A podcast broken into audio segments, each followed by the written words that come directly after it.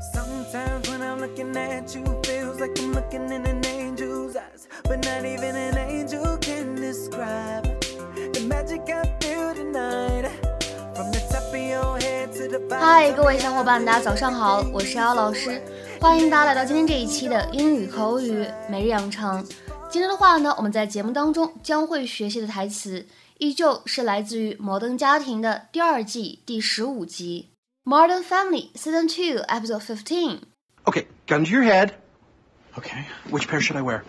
Okay, gun to your head, which pair should I wear? Okay, gun to your head, which pair should I wear? 好吧，假设现在有枪指着你，非要让你做选择的话，你说我穿哪一双比较好呢？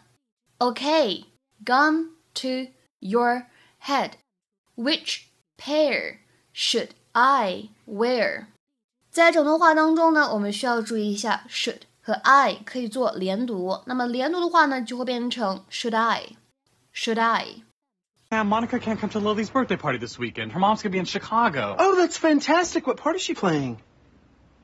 The city of Chicago. Okay, gun to your head.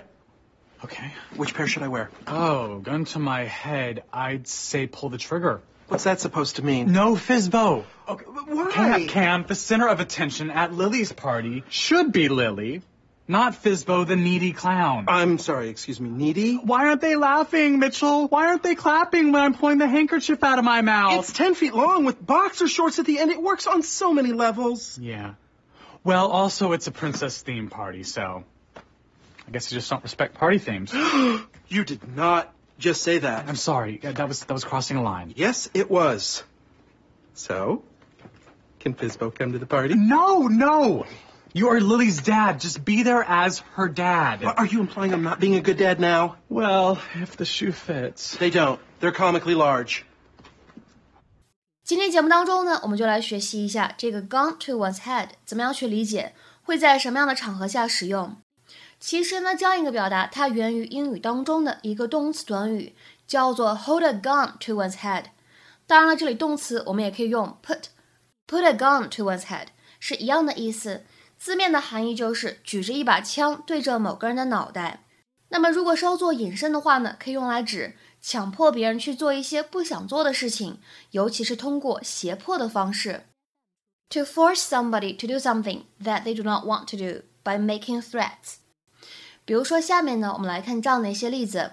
Number one, the attacker held a gun to the hostage's head。那个袭击者拿着一把枪对着人质的脑袋。The attacker held a gun to the hostage's head. Number two, you don't have to go if you don't want to. No one's holding a gun to your head. 如果你不想去，就不去，也没有人拿枪指着你的头。You don't have to go if you don't want to. No one's holding a gun to your head. Number three, how could I refuse when she was holding a gun to my head? How could I refuse when she was holding a gun to my head? OK，那么在今天节目的末尾呢，我们再补充两个跟刚才讲过的这样一个动词短语有类似含义的短语，叫做 hold somebody at gunpoint，或者叫做 hold somebody at gunfire。它呢可以用来表示用枪胁迫某个人，或者呢引申意味强迫某个人做某事儿。比如说，看下面这个例子 ：The driver was robbed at gunpoint。那位司机被持枪抢劫了。The driver was robbed at gunpoint。今天的话呢，请各位同学尝试翻译下面这样一个句子，并留言在文章的留言区。Two masked men held the bank clerks at gunpoint for three hours. Two masked men held the bank clerks at gunpoint for three hours. 这样一句话应该如何理解和翻译呢？期待各位同学的踊跃发言。我们今天节目呢就先讲到这里，拜拜。